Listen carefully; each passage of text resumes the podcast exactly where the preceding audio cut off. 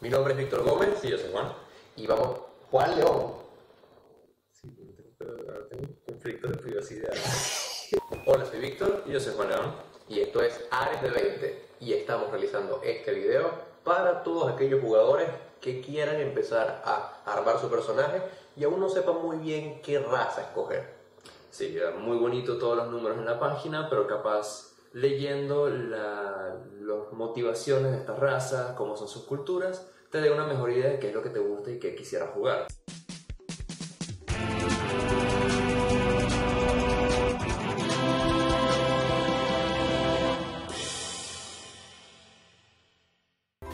Todas las razas del libro empiezan con una especie de, de descripción física de cómo es la raza del personaje para que tengas más o menos una idea de cómo visualizarlo. El enano con suerte es bastante fácil, ya que son enanos. No tienden a medir más de metro treinta, era, ¿no? Creo que era así como un metro Metro 30, metro 20 tienden a ser varios tonos de bronceado, yendo desde un bronceado ligero mediterráneo a un, algo como si estuvieran cubiertos en una arcilla asiática, algo por el estilo. De hecho, Eso. eso varía mucho con, con ciertas otras variaciones de enano que hay aparte de las del manual. sí, o sea, hay unos que son literalmente, tienen piel que parece magma. Los Deep Dwarfs tienen piel negra con grietas rojas vibrantes y es como que... pero Él, ya él eso ahorita para- dijo Deep Dwarf. eh, Deep Deep Dwarf. Dwarf. Eh, eh, nosotros vamos a estar utilizando muchos términos anglosajones en nuestros videos. Vale la pena advertirlo de una vez. Dwarf significa enano. Es la forma en la que se llaman en el material original. Eh, y les pedimos paciencia con nosotros porque a pesar de que nosotros estamos tratando de crear una comunidad dedicada a nuestro público hispanohablante, La traducción en español es horrible. no solamente es horrible. Hay algunas cosas que a mí me gustan, solo que por costumbre eh, nosotros estamos a- a- habituados a A decir, traducir al momento. usar barbarismos y traducciones inventadas por nosotros y directamente las palabras como dwarf o Sí. Railroading, por ejemplo. Si alguien ha visto un gringo hablar español forzado, es más o menos esto, pero nosotros tenemos una excusa decente. Exactamente. Créanme que al final quizás terminen aprendiendo una que otra palabra en inglés y podrían agradecérnoslo. Y después estos videos también son educativos, así que les sirven más. Lo más importante del enano, Enanos. de los enanos, dwarves, como quieras, son esas barbas. Sus barbas. Nosotros somos terribles ejemplos. Yo me quité que si Jerry. Y, Pues no y- esto y esto no sería una barba muy respetable para un enano. Cuidado si no te hicimos mujer. Exacto. Más Eh, lo decimos porque las mujeres también tienen barbas. Los, en- los enanos mujeres también tienen barbas, pero en porque son menos pobladas. no- sí, y eh, no en todas las mitologías. Ok. O sea, no todas las subrazas, o sea, no todos los enanos en todo D&D tienen barbas, sino que el, el consenso de primera, de, primera, de, primera edición es tienen barba también, que para Claro. mí es súper divertido y lo uso bastante. Así que si Si vas no a ser un enano, tienes que tener una muy buena barba y tienes que cuidarla mucho. Más bien, los más tiempo que pasas hablando de tu barba como enano, mejor tu personaje. ¿Sabes qué? En, en la partida del profesor Renom, que fue una partida en la que estamos hace como 8 años, Yo asumo que hubiéramos ya introducido el profesor Renom a este punto, pero si en caso de que no, el profesor Renom es un máster, lo van a ver eventualmente en este canal. Créanme que sí. Eh, el personaje de Sparky, de un amigo de nosotros, era un enano y después de una explosión de energía quedó sin barba y quedó completamente lampiño. era una desgracia para su raza.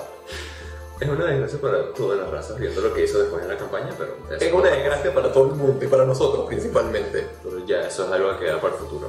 Ah, importante destacar que los enanos, a pesar de ser bajitos, son muy robustos y tienden a ser igual de densos o pesados que un ser humano promedio. Si acaso más a veces, cuando Sí. tú estamos hablando de un bárbaro, de una clase marcial, por así decirlo, un fighter, un bárbaro, estamos hablando de un enano que mide uno fácil 200 libras, ah, un poquito más, casi 300, lo mismo que una persona Es como, como Dwayne Johnson o como... Eh, Dwayne Johnson comprimido. pero chiquitito. O sea, la misma musculatura, la misma presencia, el mismo peso, pero, Pero- un metro y medio. A ver. Es súper ofensivo, pero bueno. Ok, ahora vamos a hablar un poco sobre el siguiente aspecto de los enanos, que ya es más eh, hablando Su sobre cultura. su cultura, su personalidad, su forma de encarar la, la realidad. Sí. Em, uno de los ejemplos, yo creo, más interesantes sobre la cultura es que en primera edición, eh, atrás, los enanos no tenían permitido ser magos mecánicamente, o sea, simplemente no existía el mago mago, el mago enano. Claro. No, enano. Y ahora en día en quinta edición, tu enano puede ser lo que te pinte, ¿verdad? cualquier tipo de caster o fighter o lo que sea. Pero dejaron una explicación en lore bastante interesante en mi caso, o sea, porque me interesa esta cosa, que es la razón que los enanos no tienden a ser magos no es porque no les guste, no es porque estén contra la magia, es porque ellos son muy religiosos. Y ellos no tienen un dios de la magia. Oh. Así que para ellos no es una faceta importante porque ninguno de sus dioses representa eso. Ellos- eh, Un, un enano puede ser mago, todo lo que le dé la gana. Puede ser sorcerer, nacer de sangre de dragón, puede ser un bardo porque le gusta tocar música, todo eso, pero en su enfoque religioso, tomando en cuenta los clanes, sus tradiciones, que es muy importante para ellos, ellos no tienen un dios de la magia y por eso no les importa la magia. Sí, porque ellos están más orientados es hacia el, el aspecto familiar, el aspecto tradicional de, de su, de lo que viene escalando de generaciones pasadas. Exacto, o sea, Y son muy conservadores. Ayuda también que la mayoría tiende a vivir unos 400 y pico de años, así que ir a pedirle consejos de tu abuelo no significa pedirle consejo a un hombre de 90 años, es pedirle un cons- consejo a un hombre de 400 años, que ha vivido... Y esa es una parte muy importante del, del enano, porque los enanos, este, al vivir tanto tiempo, tienen una perspectiva muy diferente del mundo de lo que vendría siendo una raza con una menor expectativa de vida, Sí. como los humanos, por ejemplo, que viven menos de un siglo. Los enanos ya tienen como una cierta sabiduría inherente que puedes plasmar en tu personaje para poder darle ese toque de role-playing, de, de juego, que lo haga característico de un enano. Sí, o sea, eh, más bien lo vamos a hablar un poquito más cuando estemos hablando de los humanos, pero en la sección de los humanos ellos mencionan que el humano se vuelve inmortal al hacerse reconocido. El enano simplemente vive un montón de tiempo, así que no, no se molesta tanto por esa mortalidad flotante que tienen los humanos encima, que son como el- la raza que tiene un estándar de vida, bueno, nuestro estándar de vida por así decirlo, nuestra expectativa de vida, perdón. Y o sea, esa perspectiva a veces es importante, saber que el enano no busca gloria para su clan, pero no la busca de una forma explosiva como lo buscan los humanos. Ellos saben Claro. que van a vivir lo suficiente como para humanos- vivirlo en el momento. Claro. Nosotros, esto es otra cosa que tenemos que explicarle como una especie de advertencia, es que nosotros somos venezolanos y tenemos ciertas palabras que utilizamos en nuestra jerga del día a día, como burda, que tú lo acabas de decir. Perdón. Y burda significa mucho, Bastante. bastante, eh, en cuanto a cantidad o al nivel de algo. Decir, Esto está burda de caliente, no queremos decir que esto está muy caliente, está bastante caliente. Eh, de vez en cuando se nos va a salir, así que una, es una mejor, cantidad, sí, es una cantidad excesiva, por así exacto, es mejor decírselo de una vez para que puedan entenderlo la próxima vez que pase. Otra cosa importante de los enanos es que al vivir tanto tiempo, ellos tienden a no olvidarse de las cosas. Ellos, si les haces algo malo en el pasado, lo van a recordar por mucho tiempo. Y una cosa muy interesante que leí sobre los enanos es que ellos tardan mucho tiempo en hacer amigos, porque como su expectativa de tiempo o de vida es más larga, ellos pueden darse el lujo de aspirar a, invertir más tiempo a la hora de conocer a una persona para hacerlo realmente cercano a ellos. Sí. Entonces, un, chiste muy particular que tiene el libro respecto a esto es que los enanos generalmente no hacen amigos humanos porque los humanos no viven lo suficiente como para conocerlos lo suficiente para ser un amigo. Estoy seguro que más de una vez lo han los enanos describen humanos más como mascotas que como... Bueno, no, perdón, eso es un sentimiento más élfico. Más Pero siento, élfico, sí. Siento que los enanos están al lado como que... "Mm, sí, tienes razón. O sea, Claro. regresando a la analogía de, de Dwayne Johnson y su historial en Rápido y Furioso, podemos tomar en cuenta que hacerle daño a un clan enano es como hacerle daño a algún amigo de, de Torreto, de Rápido y Furioso. Porque si lo atacas a él o a alguien que él desconoce, te va a traer toda la manada encima. Claro. Y eso es más o menos, eso, eso es como la experiencia que puedes esperar. Los enanos son Rápido y Furioso. Son rápidos y furiosos, pero versión más, más compacta y versión más de la forja. Y más barbudos. I mean, yo Son barbudos. dependiendo en el setting que juegues. o Claro. Setting siendo el mundo o, fi- mitología establecida de los varios libros que han salido en el tiempo, hay algunos enanos que han, o sea, que han evolucionado al punto de que vehículos son cualquier cosa.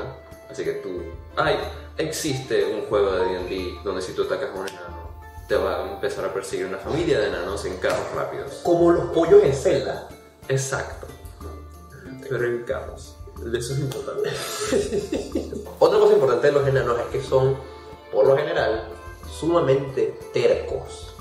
Son muy, muy, muy difíciles de hacer cambiar de opinión y son muy vehementes a la hora de defender sus ideales y sus convicciones. Bueno, eso otra vez cae en eso de que ellos viven 400 años, Claro. sus tradiciones son muy importantes porque no son tradiciones de épocas atrás, son tradiciones del viejito que vive en la casa del lado que tiene como 300 y pico de años. Exacto. Y eso es una cosa que pueden implementar en sus personajes para darle ese sabor extra a enanos que necesitan. Exacto, vamos a hablar del ejemplo, de un ejemplo de un personaje enano.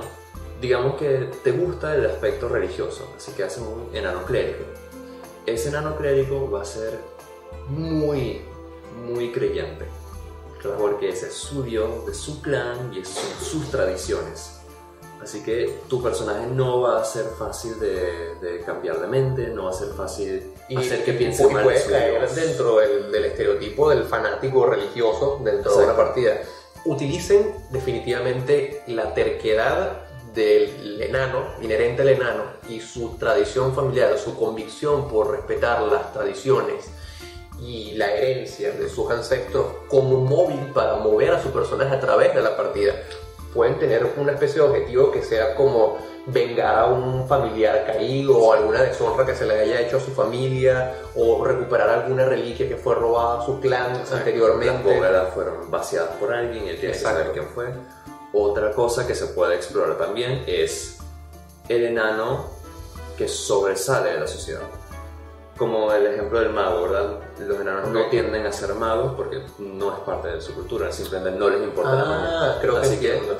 el, bueno, el aventurero en general tiende a sobresalir de la población general, por eso son aventureros. Salen, exploran, así que tú puedes tener un enano que, bueno, sí, capaz es un fighter, capaz le gusta la, la forja, capaz es todo lo estereotípico, pero su familia ya no habla con él.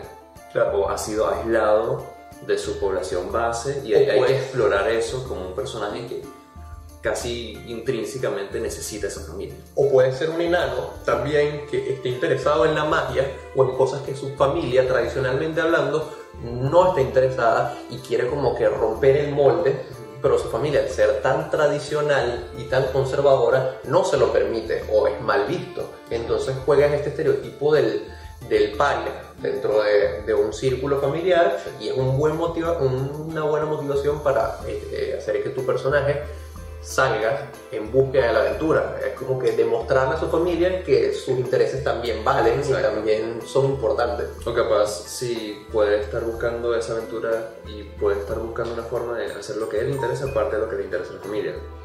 O sea, Algo así, Su sí. misión de vida es como conseguir un hechizo para cortar la gema perfecta para su familia de, Claro. de, De- polleros. Eh, porque la- la- los enanos normalmente lo hacen es a través de, de la labor, De exacto, labor manual. Él podría querer buscar hacerlo a través de la magia arcana y que los amigos enanos de él no se burlen de él. Sí, exacto. Eh, eh, eh, la raza es interesante para Sí. jugar con esa terquedad y esa tradición que ellos siempre tienen. Como tú lo haces interesante a base de afincarte en la tradición, afincarte en que no cambia de mente. El personaje religioso es muy bueno para eso, o el guerrero también. Eh, no a la magia. El paladín. ataca, el paladín. El paladín es muy bueno para ser jugado como un enano. Yo creo que eso ya es cliché. Bueno, el, no, el, el enano paladín es Oath of Devotion, o sea, el, el pacto de la devoción de por sí. Claro. Porque ellos. no, o el pacto de la forja también.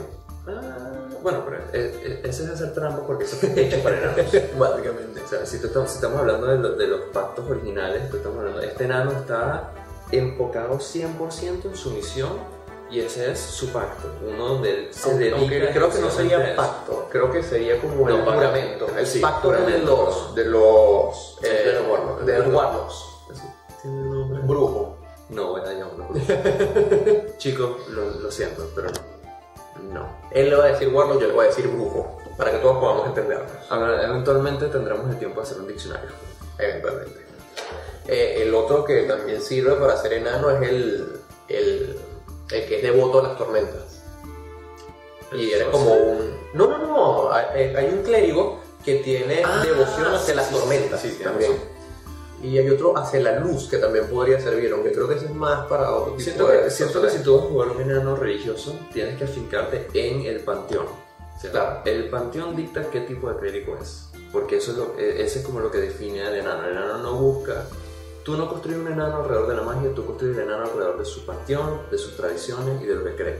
Exacto. Así que si no hay un rey, de, un dios de las tormentas en tu mundo, hay que conseguir una forma de voltear ese pacto para que sea divertido jugarlo mecánicamente, pero que tenga sentido con el personaje que tú estás armando, que es lo que estamos buscando más en esta serie. Dominio.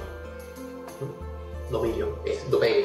Sí. Aquí, este, cleric domain es el dominio. Sí, el- los, los paladines tienen juramentos, los clérigos, los clérigos tienen dominio, tienes razón.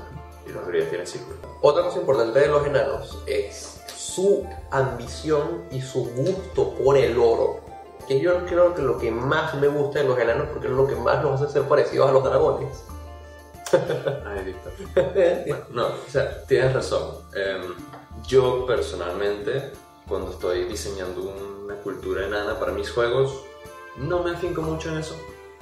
Porque siento que los limita a un estereotipo que ya ha sido tocado 10 mil y un veces por 10 mil y un autores. Bueno, de hecho en las películas de- del Hobbit, Es que, es que el nosotros- móvil principal de, del enano, del el enano es conseguir el tesoro de, de su gente. Exacto. Y se puede yo, yo digo que eso se puede hacer más interesante al hacer que no son, no es una adicción, no es una locura por el oro, sino es un respeto por alguna reliquia. O sea, algo, Claro, algo algo, algo más familiar, algo que no, no venga directamente de la persona, sino que venga de tradiciones familiares antiguas. Exacto. Si nosotros vemos a los enanos de Eragon, en la serie de libros, no sé si lo has visto o no, eh, eh, ok. Eh, ellos le dan una importancia increíble al sello de sus armaduras. Claro. Si tú tienes un sello de esa familia, es que te adoptaron. Claro, punto y fin. O sea, eres familia, así no seas enano. Y siento que jugar con ese tipo de tradición puede llevar a ese estereotipo viejo de. No es que le, o sea, le- aquí dicen, no, les encanta el oro. Capaz no es que les encanta el oro, sino que ese tesoro que tienen se lo quitaron a un dragón.